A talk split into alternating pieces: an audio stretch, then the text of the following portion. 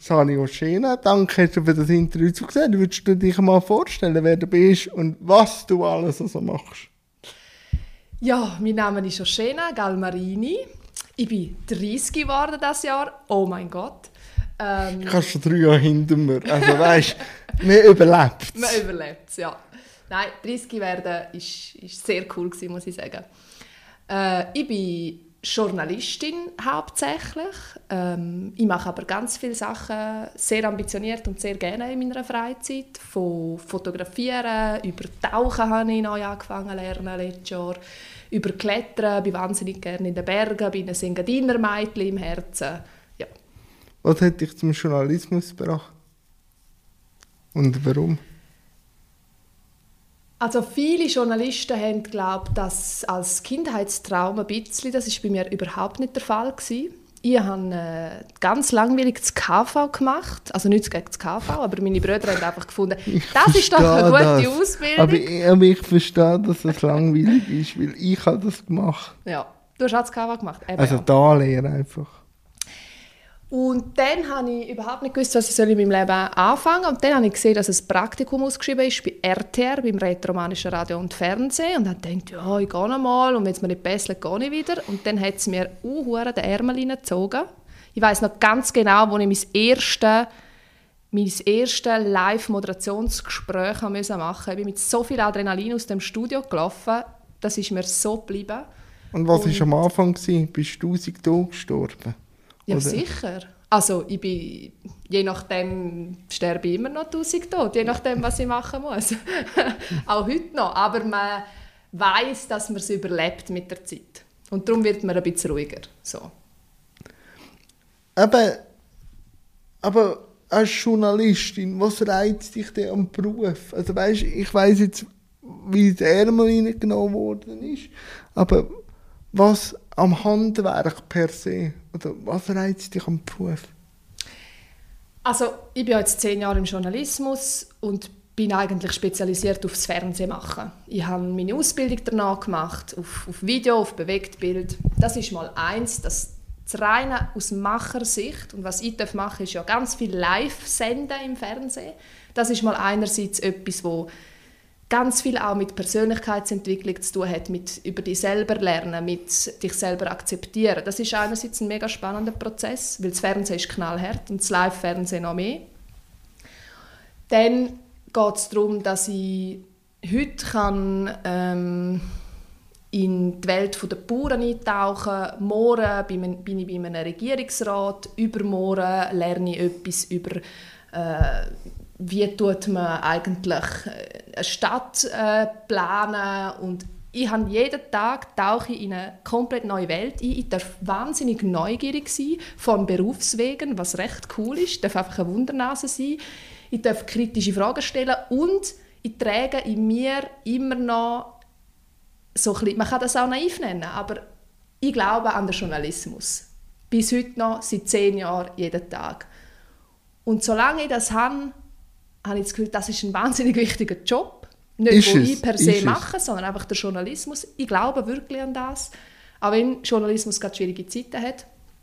Und darum treibt mir das einfach wahnsinnig an. Was hast du in den letzten zehn Jahren bei dich gelernt? Im Live machen? Ich glaube, am Anfang bist du weit weg von deiner wirklichen Persönlichkeit. Und Kunst ist die anzunähern an den Mensch, wo du selber bist. Das heißt, am Anfang bist du auf dem Sender vielleicht eine Kopie von jemandem, den du gut findest und nachher bist du wahnsinnig unsicher, dann bist du auch nicht du selber und irgendwann kommst du an den Punkt, wo du dich selber bist. Du kannst es anfangen zu geniessen. Du kannst zeigen, wer du bist. Du merkst vielleicht auch plötzlich, ah, je mehr zu mir werden, ah, die Sendung passt nicht mehr zu mir, weil jetzt muss ich mich weiterentwickeln. Ähm, du lernst mit Unsicherheiten umgehen, du lernst mit Druck umgehen, du lernst damit umgehen, wenn es heisst, du musst in zwei Minuten schalten, zum Beispiel jetzt bei der letzten Flughafensendung, die wir gemacht haben, eineinhalb Stunden live vom Flughafen, vier Moderatoren und die haben manchmal nicht gewusst, ob ich an der richtigen Ort arbeite in zwei Minuten. Und das lernst du gerade bei Schweiz aktuell, wo du so viel live unterwegs bist, so irgendwie kommt es schon gut, irgendwie schaffe ich das schon, oder? Was ist äh, in diesen zehn Jahren gewesen, wo du über dich selber kennengelernt hast, wo du gar nicht gewusst hast, dass du die Fähigkeit oder die Macke oder so hast, wo du jetzt eben in diesen zehn Jahren hast akzeptieren? Ich habe ja vor, ich weiß nicht, vor sieben Jahren oder so die erste Fernsehsendung moderiert. Das war noch bei RTR. Ja. Und dann habe ich so angefangen, die Moderatorinnen und Moderatoren um mich herum beobachten und habe gemerkt, ah, die tun einmal äh, als freie Moderatorin Events moderieren. Vor Hunderten von Menschen. Und für mich war es so, ich werde nie eine Moderatorin sein, die das schafft, um auf der Bühne zu stehen und vor Menschen zu reden. Jetzt machst du mit dem Peter Spuler Ja, nein, ist ja, spannend. das ist etwas, was sich extrem entwickelt hat, weil ich habe immer gedacht, ich werde eine Moderatorin bleiben, die einfach keine Angst hat vor der Kamera und das habe ich einfach nie gehabt. Aber vor Menschen reden, das geht gar nicht. Und das habe ich gelernt und ich habe mich auch dazu gezwungen. Und mittlerweile kann ich es auch geniessen und wenn du etwas kannst geniessen kannst, kannst du auch bessere Leistung erbringen. Also es ist so eine Win-Win-Situation. Das ist, das ist schön, dass das jetzt geht. So. Wie bereitest du dich vor auf so Gespräche? Aber also jetzt mit einem Peter Spuler. Also über den Peter Spuler habe ich glaube alles gelesen, was man lesen kann. Okay.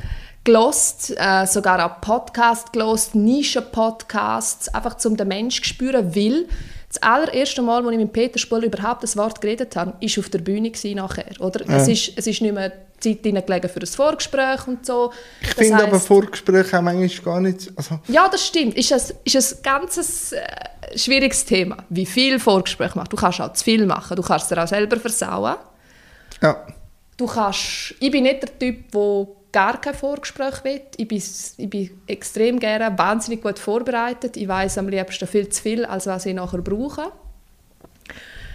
Aber dort geht es wirklich darum, um den Menschen zu spüren, wie ist der drauf, wie kann ich ihn abholen, wie kann ich Vertrauen schaffen, wie kann ich so Vertrauen schaffen, dass ich auch nachher kritische Fragen stellen kann, ohne dass der Mensch zumacht. Und der Peter Spuler ist natürlich ein Medienprofi. Mhm. Das macht es einfacher. Unter Umständen. Er gibt dann vielleicht auch mehr von seinen Floskeln, die er immer sagt, und dann muss er versuchen, aus der Reserve zu holen. Aber ja, das hat wahnsinnig Spass gemacht, um das Interview zu machen. Ja, und ich habe schon festgestellt, bei, bei so Regierungsräten oder so, die sind meistens gechillt. Ja. Es ist meistens das Kommunikationsteam, das man muss glücklich ja. machen Also, ja, das habe ich so dann schon gemerkt. Also, darum, äh, meistens kommen die Regierungsrätinnen zu mir und sagen, ja, jetzt legen wir einfach los. Genau. Und so, und ich denke, ich kann doch jetzt alle Fragen, oder, also nein, Fragen schicke ich eh nicht mehr, weil das ist, das ist eigentlich schief rausgekommen. Aber äh, das Richtige habe ich doch mal als der rote Faden, aber sie, sie haben das nie angeschaut, die haben vielleicht so ja. kurz brieft, aber nicht groß. Darum denke ich, wenn du mit der Kommunikationschefin gut auskommst oder Chefin, dann, äh, dann ist es schon viel einfacher. ja, ja. Aber was fasziniert dich denn am Gegenüber, dass du dich auf Talks äh, auch eingeladen hast? Also es ist ja eines meiner Lieblingsformen zum Find Konsumieren, zum Konsumieren, aber auch zum Machen. Ja. Und Wegen der Vorbereitung, weil man kann eintauchen in Man kann Welt. eintauchen, es, ist, es hat eine gewisse Tiefe und ich bin auch, ich glaube, das ist auch das, was ich vorher gemeint habe, mit Annäherung mhm. an deine wirkliche Persönlichkeit. Ich bin so. Also frag mal meine, meine Freunde und meine Familie, es gibt mir nichts mehr im Leben, um zwei Stunden mit jemandem über etwas zu debattieren oder einen Deep Talk zu machen. Also das bin einfach wirklich ich. Und wenn ich mit dem Geld verdienen kann, ist das ja noch viel lässiger. Nein, ähm, du tauchst in eine Welt ein und es klingt hure kitschig, aber es ist einfach die Wahrheit. Ich interessiere mich einfach für, für die Lebenswelten vom Gegenüber, weil ich lerne auch immer etwas. Ja, das ist, ist etwas, so. was mich antreibt, oder? Lernen und wachsen finde ich etwas tolles. Ja. Ja, und vor allem, wenn man dann eben so etwas machen kann, jetzt wie der Flughafen, oder? Und nachher aber noch die Arena zu der Behindertensession. Also, ja. es sind beides grosse Kisten gewesen und wie ist es jetzt gewesen, am Flughafen, eben, wenn man weiß, man muss in zwei Minuten am Punkt X sein? Ich weiß, du bist sportlich, aber bist ein, ein bisschen schnaufen gekommen. Wir sind eben Auto gefahren, weißt du? Ah, weil es so, mit einem Scooterli, oder was? Nein, mit einem Büssli, weil das, ich bin die, die draußen war, oder? ja. Und auf so einem riesen Areal musst du dich von A nach B mit dem Auto bewegen. Das heisst, wir hatten jemanden vom Flughafen dabei, gehabt, der uns gefahren hat. Und gleich ist es extrem knapp geworden. Es ist auch viel zu schnell gefahren, als man eigentlich dürfte auf dem Flughafen. Das sagen wir auch niemandem. Nein, außer dir. genau. Und ich habe einfach gedacht, Gott sei Dank bin ich jetzt drei Jahre durch die Schweiz aktuell Schule und habe ich gelernt, aus den möglichsten und unmöglichsten Situationen live zu senden. Was war die unmöglichste Situation für Ah. dich, wo du hast müssen Ich kann es dir auf sagen. bissen, ja? Kommt mir sofort in den Sinn. Erzähl. Wo, wo rausgekommen ist, wer wird der nächste Schweizer Astronaut? Der Marco Sieber. Das ist in Paris verkündet worden. Mein Moderationsgespräch mit Michael Weinmann war in Paris. Und wir haben wahnsinnig lange nicht gewusst, ist der Marco Sieber auch der, ist das auch der Schweizer? was, wo ist der, wo lebt der und so. Und es hat einfach geheißen, so, Schena, du musst heute Abend irgendwo ein Interview, ein Live-Interview über den Marco Sieber machen. Wir sind dann mit dem Auto einmal in die Richtung gerast, wo wir gedacht haben, vielleicht machen wir es dort. Ich währenddessen mit dem Laptop im Auto am schauen, können wir zu seinem Arbeitgeber gehen, können wir zu dort, wo er das Gimmick gemacht hat, stimmt er, hat er überhaupt dort das Gimmick gemacht, weißt, ständig Ja, Sachen schnell herausfinden. müssen, auf, ob das überhaupt stimmt. Genau, aber ich habe gefunden, wir fahren einfach mal los in Richtung, äh, in Richtung Bern oder so. Und dann hat es tatsächlich geklappt, im Spital, wo er geschafft hat. Wir sind angekommen, keine Ahnung, äh, fünf vor sieben oder so. Also so knapp bin ich meinem ganzen Leben noch nie für eine Live-Schaltung angekommen. Sieben ist ja Sendung. Also wirklich wenige Minuten vorher. Und du musst dir vorstellen, gell, Technik ist ein Riesenthema bei Live-Sendungen. Hast denn du einen Ruhepuls oder geht denn die Pumpe? Hey, irgendwie in Krisensituationen fange ich an ruhig zu werden. Okay. Aber Ja, es gibt, es gibt die, wo dann, wo dann die Zeit langsamer wird für, für Ja. die Personen. ja, also was heißt schon Krisensituation? Nicht, Ja, dass das eine nein, ernsthafte nein. Krisensituation wäre. Nein, nein, aber äh, wo man, äh, man, man erwartet ja auch etwas. Also, Ja, ja, die, also die Zuschauerinnen wissen ja dann nicht, wo am 7. ist, dann die, erwarten Genau. Content. Und das ist dann die Schnurzpiepe egal, oder? Du kannst nicht nachkommen und sagen, ja, aber ich habe es erst später gewusst, oder? Du Ja. musst einfach liefern.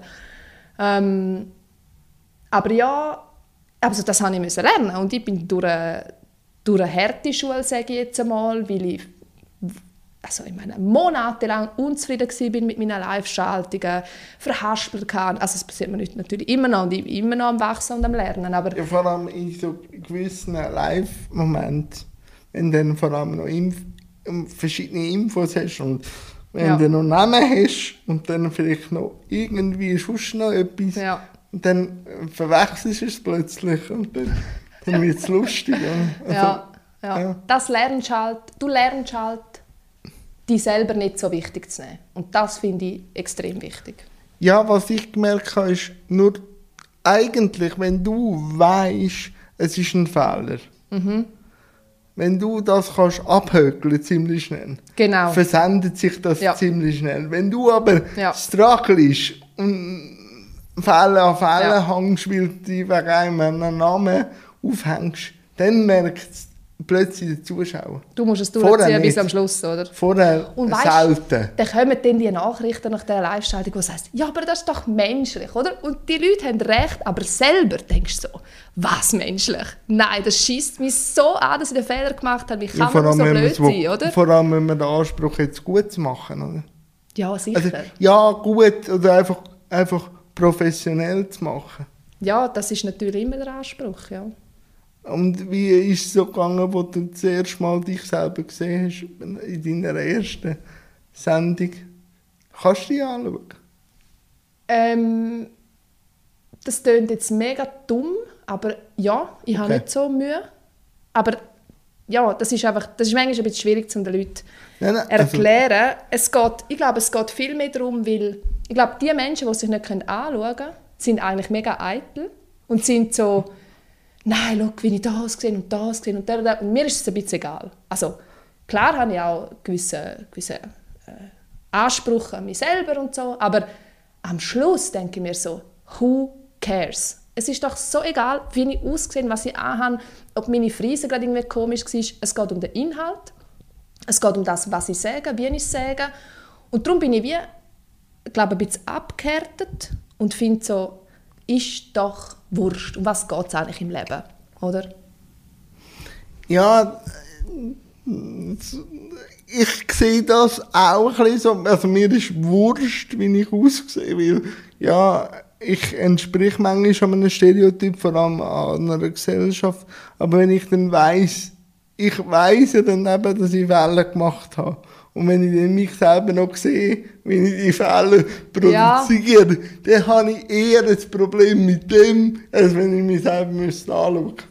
Also weißt, ich sage nicht, mir ist egal, wie ich aussehe, das, das wäre eine Lüge. Ja, Oder? ich würde nicht Fernsehen machen. Nein, es geht nicht ums Fernsehen machen. Also natürlich gebe ich mir Mühe, so, mir zu gefallen, wie ich, wie ich gerne aussehe. Aber das mit den Fehlern, ich glaube, das kommt auch ein bisschen von dem, dass ich in einer sportlichen Familie aufgewachsen bin und zum Beispiel mich viel über das Thema mit Drucksituationen mit meinem ja. Bruder, mit dem Nevin, der Spitzensport betrieben hat, austauscht haben. Und dann lernst du zu sagen, hey, sorry, du hast einen Fehler gemacht. Das ist, das ist dein Problem. Schaff an dem, wird besser.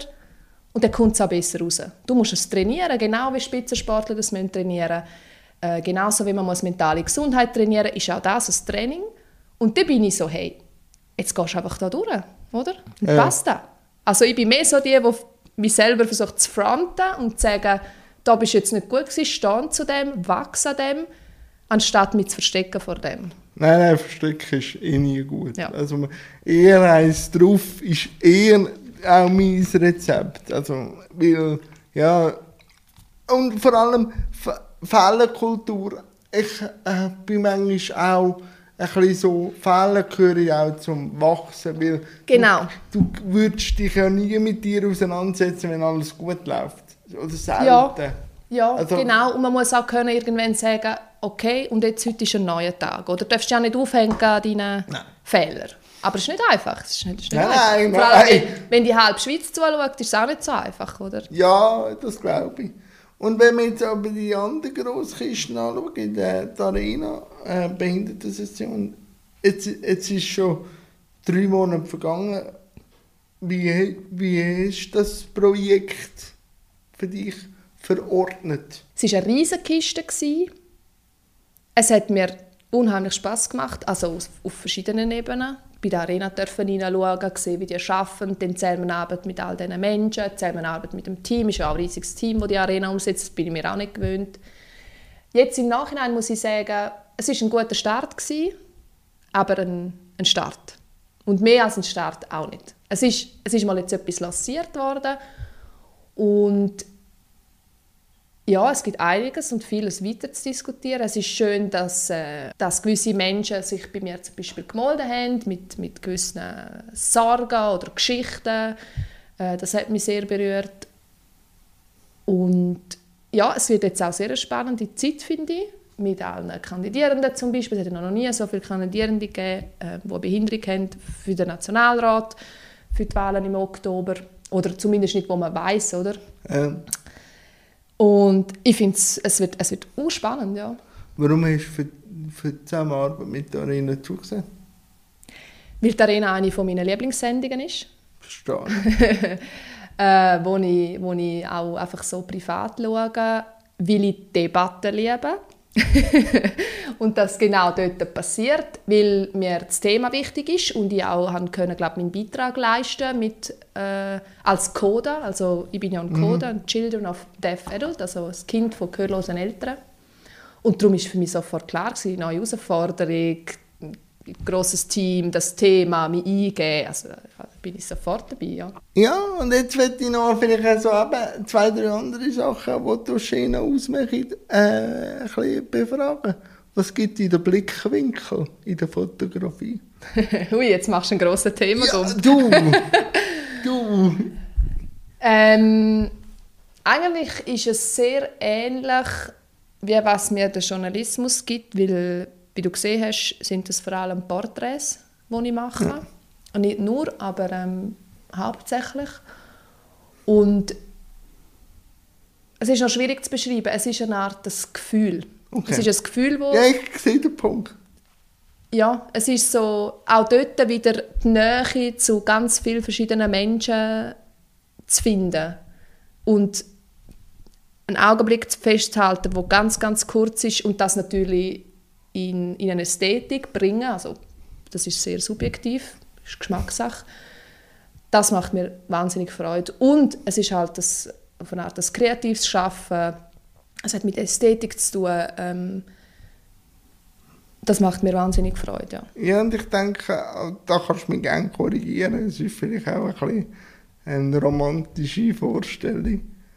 Oder der Journalismus und alles ist ziemlich schnell, aber Fotografie ist ziemlich ruhig und ziemlich langsam. Das ist wahrscheinlich auch der Ausgleich, oder? Bis man den Blickwinkel und den Moment hat zum Abdrücken, Ja. braucht man auch eine gewisse Geduld. Genau. Und nur schon das, das, das Angehen von, von Projekten, sage ich jetzt einmal, weißt du, so, okay, morgen gehen wir auf diesen Gipfel, stehen am 5 Uhr auf, zum Beispiel mit meinen Brüdern habe ich das schon viel gemacht, ähm, dann planst du das, du weißt nicht, wie es rauskommt, du weißt nicht, wie der Sonnenaufgang ist und das, nur schon das Projekt sich erarbeiten macht wahnsinnig Spaß oder auch mit meinem Partner zusammen, da sehen wir etwas, sagen, okay, das wollen wir ausprobieren und dann versuchen wir das irgendwie umzusetzen. Das ist einfach nur schon per se cool, oder? Und Natur? Was gibt Natur? Ja, ich bin ein Naturkind, ich bin in der Natur aufgewachsen. Ich bin im Unterengadin aufgewachsen, am schönsten Ort der Welt. Und äh, das darf ich jetzt sagen. da, muss ich, da muss ich nicht äh, unparteiisch sein. Das weiß man halt einfach auch, gell? Ja, du, ich im Kanton Zug und Cham würde ich auch sagen, dass wir einer der schönsten Parks in der Schweiz Nein, das, nein, das kannst du jetzt wirklich nicht sagen, sorry. Aber doch. Nein, nein, komm, mit Engadin kannst du, ver, vergiss es Eine. ja. Kannst du nicht Ich mithalten. bin diplomatisch und sage eine. Ich sage nicht der schönste Ort. Voll ich schon. Ja, du, der wenn ich mein einen darf behalten. Also gut, also gut, darfst du. Ähm, ja, ich hatte das schon als Kind gehabt und es ist auch nie weggegangen. Ich hatte schon als Kind die Nähe zu diesen Bergen, oder in Engadin sind die Berge wahnsinnig nah und sie sind auch rough. Also ich finde, der schönste, der schönste Ort und die schönste Landschaft, die fängt eigentlich oberhalb der Baumgrenzen an. Ähm, was lustig ist, weil ich ja die, Sommer eine Themawoche mache für Schweiz aktuell, wo oberhalb der Baumgrenze heißt. Das ist voll mein Thema. Und dann, an, dann fängst du an, dich von der Zivilisation wegbewegen, was schwierig ist in der Schweiz, aber trotzdem, es fängt an, äh, herb werden. Es ist auch wahnsinnig schön zum Fotografieren dort oben. Ich fühle mich dann so ein bisschen als, als Du kommst studieren, du hast keine Ablenkung. ja, weißt du, so, du bist unterwegs, du hast seit zwei Tagen nicht duschen, du bist ungeschminkt, du hast einen Rucksack dabei, einen kleinen, alles, was du brauchst, ist dort drin. Man fühlt sich so wie im Film Into the Wild und hat das Gefühl, man ist am Leben einfach näher, oder? Ja, und halt auch, äh, auch vielleicht die eigene Sterblichkeit. Also man kommt dann ziemlich näher an sich selber, oder? Ja, Sterblichkeit, so crazy Sachen mache ich jetzt auch wieder nicht, dass ich das Gefühl habe, Nein, nein, aber- es ist ein schmaler nein. zwischen Leben und Tod. Into the wild. Ja gut, Ja, du. Ich habe 800 Filme daheim und einer ist auch ja sicher, der muss dazu nein. gehören. Mit dem besten Soundtrack auch, muss man sagen. Das ist so, das ist so. Aber nein, ich, äh, na, oder, wir haben natürlich in unserer Zivilisation auch extrem viele Möglichkeiten, uns abzulenken. Auch von uns selber. ja, Und in der Natur oder wenn man das Zweite unterwegs ist oder mit sich allein, dann, dann hat man halt nur sich und halt auch seine Gedanken. Oder? Und dann, aber du machst ja auch noch Reisen wirklich an raffe Orte. Also, weil du gesagt hast, in der Schweiz ist es ein bisschen schwierig, äh, an die raffen Orte heranzukommen. Was gibt denn in dir die Raffheit? Ist es denn das, an dich heranzukommen? Nein, ich glaube, das ist, beim Tauchen habe ich eben lustigerweise ein ähnliches Gefühl. Okay. Das ist so eine, ja, es ist so ein bisschen Demut, weil wenn du dort oben in den Bergen bist und du bist einfach, du bist nix, oder? Es kann, also du bist so ein kleines Menschli in diesen Bergen oder auch in dieser Unterwasserwelt, du bist dem so ausgeliefert Und das, hat, das ist wie so eine, so eine bisschen Demut, die ich habe, wenn ich die, wenn ich die Berge sehe, ähm, wie sich die Natur verändert. Und das, irgendwie berührt mich das. Und so ist es auch in der Unterwasserwelt. Und ja, das hat, so eine, das hat eine krasse Energie, so esoterisch, wie das tönt. Du, ich sehe das. Wo, wo, sind die Energien, also wo unterscheidet sich, ob du auf, dem, auf der Höhe oben bist oder äh, am Tauchen bist? Sind das die gleichen Energien? Oder wie würdest du das Tauchen beschreiben? Ja, beim Tauchen habe ich einfach gemerkt, also ich bin immer noch ein Anfängertaucherin, ich habe vielleicht nicht einmal 30 Tauchgänge, so, aber ähm, ich habe gemerkt, oh, ich kenne die Welt gar nicht. Ich kenne die Unterwasserwelt gar nicht. Ich bin wirklich ein absoluter Anfänger. Das ist in den Bergen ein bisschen anders. Dort kenne ich mich besser aus. Es fühlt, fühlt, fühlt sich mehr an wie mein Zuhause. Und dann tauchst du ab in die Welt und die ist ja auch riesig und merkst so, hey, ich habe keine Ahnung von Tieren, wie das funktioniert, wie die Strömungen funktionieren, was es für Tiere dort gibt, die Pflanzenwelt, wie sich das verhält. Komplett neue Welt, oder? Ich liebe das, eintauchen in neue Welten. Das gibt mir wieder so äh, äh, irgendwie das Sparkle im Leben. Und eine neue Welt von Fotografie. Ich habe mir dann selbstverständlich eine Unterwasserkamera gekauft mit einem lässigen Objektiv und so und bin mir dort jetzt auch wieder am Antasten. Und äh, dort hat sich für mich eine komplett neue Welt eröffnet. Sei es jetzt vom Tauchen her, aber auch von der Fotografie her wieder. Was war das Schönste, was du fotografiert hast? Im, Im Meer oder im See oder im Wasser? Äh, das war auf den Malediven. Gewesen. Einer meiner ersten Tauchgänge. Ich habe dort das Brevet gemacht. Und ein Manta, also so einen grossen... Ja, nicht das Auto. ein Manta... Kein Tischweiger, alles gut. ist, wir waren so an einer Putzstation, gewesen, wo die Mantas sich immer wieder drehen und Fischli ja. so essen. Und dann ist einer mir wirklich so also wahnsinnig nahe gekommen über, über den Kopf drüber. Ich habe die Kamera so gehabt und aufgeschaut und habe das Gefühl der, der tätscht jetzt gerade in mich rein. Und das ist, also der, der Moment ist in Zeitlupe gelaufen. Gell? Das war einer meiner allerersten Tauchgänge. Ich habe gemeint, ich spinne, wirklich. Ja, wie sind so die ersten Tauchgänge? Kann man das geniessen oder ist man da noch zu fest in der Technik? Also Technik ist ein Riesenthema. Du musst das Ganze auch verstehen, das Handling. Also es ist nicht wahnsinnig schwierig zu verstehen. Ähm, ja, weißt, wir haben alles gebucht, sind auf den Malediven und ich habe nicht gewusst, was das mit mir macht. So Wassermasse ob mir zu haben, oder? Ja. Und ich hatte aber so einen super Tauchlehrer. Gehabt, ähm, ich hatte das Glück, gehabt, dass ich allein war. Es hätte auch können wir sind in einer Gruppe. Oder? Das heisst, ich konnte sehr viel Fortschritte machen, recht ja. schnell, weil wir allein waren. Es war ein super Tauchlehrer. Ich habe ihm voll vertraut. Der hat mich verstanden, der hat mich auch unter Wasser verstanden. Und darum war das Vertrauen so da. Gewesen. Und äh, ich war dann natürlich auch ein Streber und habe dann äh, das Open Water gemacht und dann noch das Advanced angehängt, weil ich dann... Äh, also ja. ich habe quasi nur geschlafen, taucht ja, oder gelernt. Wenn, wenn der Schena etwas macht, dann 100% oder vielleicht 110% unter 100 geht nichts ja, ich versuche ja auch irgendwie wenig Hobbys zu haben in meinem Leben und die dafür richtig zu machen, oder? Und jetzt so, wenn du so schaust, was kommt jetzt noch, aber jetzt haben wir dann den äh, Wahlherbst. Schweiz aktuell wird wahrscheinlich auch die eine oder andere Sendung machen. Mhm. Du wie eine Sommersendung machen, wo wird man dich jetzt sehen in der kommenden Zeit? Und also, auf was freust du dich?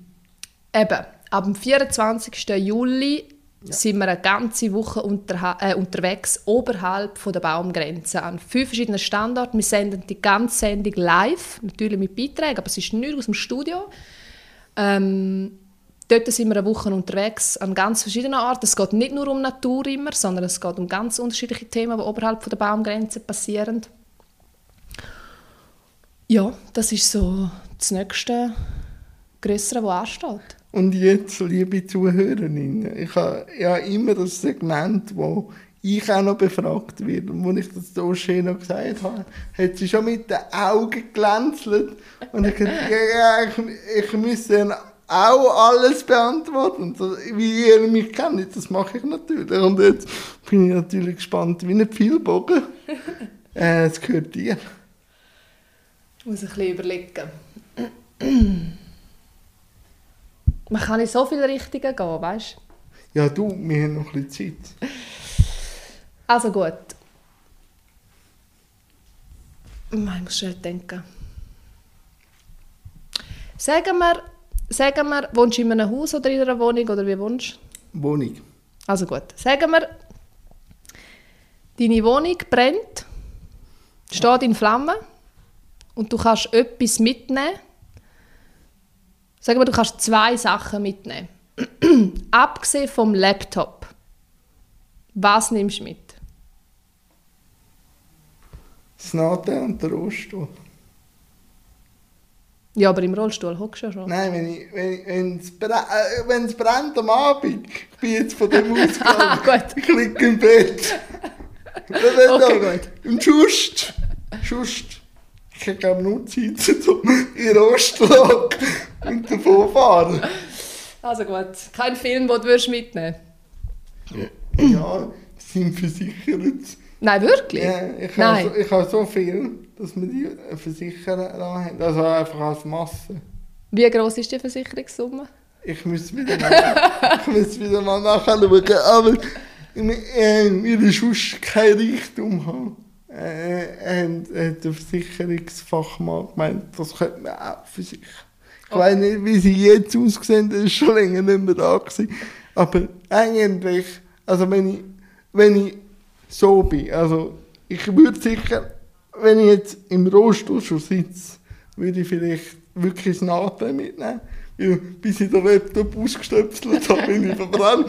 Aber das Nathan liegt eh immer neben mir und vielleicht das Interview-Equipment Ja. im Sack. Weil das schon im Sack immer überall parat liegt. Ich habe zwei, eins an der Fixstation, aber bis ich das wieder abgekabelt habe, dann nehme ich lieber das mit, was ich jetzt für dich dann mitgenommen habe. ja. Die zwei Okay. Sachen. Gut. Die nächste Frage ist, auf wer schaust du auf? Wer, sagen wir einmal, wer beeinflusst dich? Wer, auf wer schaust du auf? So? Es gibt ganz verschiedene Leute. Also sicher der, ähm, meine Eltern, also sowohl mein verstorbener Vater wie auch meine Mutter. Also, und sicher auch die, die mich pushen. Also ob es jetzt der Produzent ist von, vom Paragraph, wo okay, ich glaube an dich, ich bin ja völlig roh. Ähm, und so einfach die, die sicher an, an etwas mehr in mir gesehen haben, für die, die inspirieren mich auch, weil die äh, eine Vision vom Leben auch haben, wo sie mich auch gesehen haben. Und äh, inspiriert mich das eben auch, weil ich dann plötzlich auch etwas gesehen, was die eben vielleicht anders sehen, dass sie auch an mich geglaubt haben, weil sie sehen wahrscheinlich die Welt ein bisschen anders, dass sie Ja. plötzlich einen Sonderschüler zum Fernsehmoderator gemacht haben. Oder eben auch meine Eltern, die immer zu hören bekommen haben, ja, ihr Kind ist behindert. Also, wenn das einmal einen, einen Schulabschluss macht, ist es schon mal gut. Und meine Mutter hat immer gewusst, nein, der Bub macht etwas. Egal was, er macht etwas. Und das inspiriert mich Ja. natürlich. Und vor allem das Machen ist dort entscheidend, oder? Machen. Ja, machen ist die Differenz vor allem. Oder Ja. ich kann nur so viel äh, Gedankenschlösschen bauen. Genau. Das ist auf dem Papier schön, Ja. aber es ist immer interessant, was hinten raus schaut. Ja. Gut, jetzt habe ich noch eine letzte Frage. Ja. Menschen mit einer Behinderung werden oft im Alltag benachteiligt. Hast du manchmal schlechtes Gewissen, weil du manchmal aber auch bevorzugt wirst, weil du im Rollstuhl sitzt? Weißt du, wenn du weißt, das ist jetzt nur, weil ich im Rollstuhl sitze. Eine spannende Frage, vor allem hat sie sich gewechselt. Also weißt, früher habe ich wirklich einfach Privilegien bekommen, weil ich behindert bin. Wie So. fühlt sich das an eigentlich? Ja, manchmal, äh, manchmal ist noch gut. Ja, sicher. Und äh, wenn ich darf schwarz fahren im Zug, und weil ich mich ein bisschen umgestellt habe, jetzt geht das halt nicht mehr, weil man mich kennt. So. Aber jetzt komme ich ein bisschen manchmal einen Konflikt, weil ich für gewisse Menschen in der Öffentlichkeit Behinderung repräsentiere und Mhm. für, für das wie Anerkennung bekommen oder auch Privilegien zugesprochen bekommen, wo ich einfach, weil ich im Fernsehen war, bekommen habe. Mhm. So, und dann, äh, mit dem habe ich fast manchmal mehr Mühe, wieder das von vorher. Weil das, hat, äh, das haben alle bekommen, aber ich, ich habe jetzt schon, also weißt der Einfluss, den ich natürlich kann nehmen ist natürlich auch gestiegen. Also weißt wenn ich natürlich etwas in einen Äther reinblasen oder auch, ich komme viel ringer jetzt an Regierungsräte oder so an, weil ich An einem Bundesrat darf an man das einen- schon sagen. An einen Bundesrat komme ich auch an. Und das hat natürlich schon auch damit zu tun, weil ich mir das erarbeitet habe. Natürlich, ja. Aber ich weiß, von wo ich gestartet habe. Ich habe andere Privilegien durch die Öffentlichkeit wieder über das Thema Behinderung, wo dann das Stereotyp, wo ich vorher vielleicht mehr entsprochen habe, jetzt nicht mehr entspricht. Also weißt, jetzt werde ich nicht mehr gefragt, wenn ich am Bahnhof stehe, wo ist meine Begleitperson? ja. Weil jetzt bin ich ja der Jan Graf aus dem Fernsehen. Also weißt, jetzt gibt man mir wie die Legitimation, ich darf am Bahnhof Ja. selber stehen, weil ja das SRF mir ja die Befugnis geben. Also weißt, ich darf jetzt Ja. selbstständig irgendetwas machen, wo vorher der Stereotyp über mich ausgezogen worden ist. Hätte ich aus dem heraus noch eine weitere Frage gegeben? Es, es, es gefällt mir langsam. Ja, ich glaube, wir könnten noch mega lange schwätzen, gell? Nein, ich habe mich auf drei Fragen Auf drei konzentriert. Fragen. Äh, und, äh, Oshina, ja. ich danke dir recht herzlich. Und ich glaube, es ist nicht das letzte Gespräch, gewesen, wo wir zwei werden führen. Vielleicht nicht mehr mit einer Zuhörerschaft, aber sicher im Eins zu Eins. ja, Danke das glaube ich auch.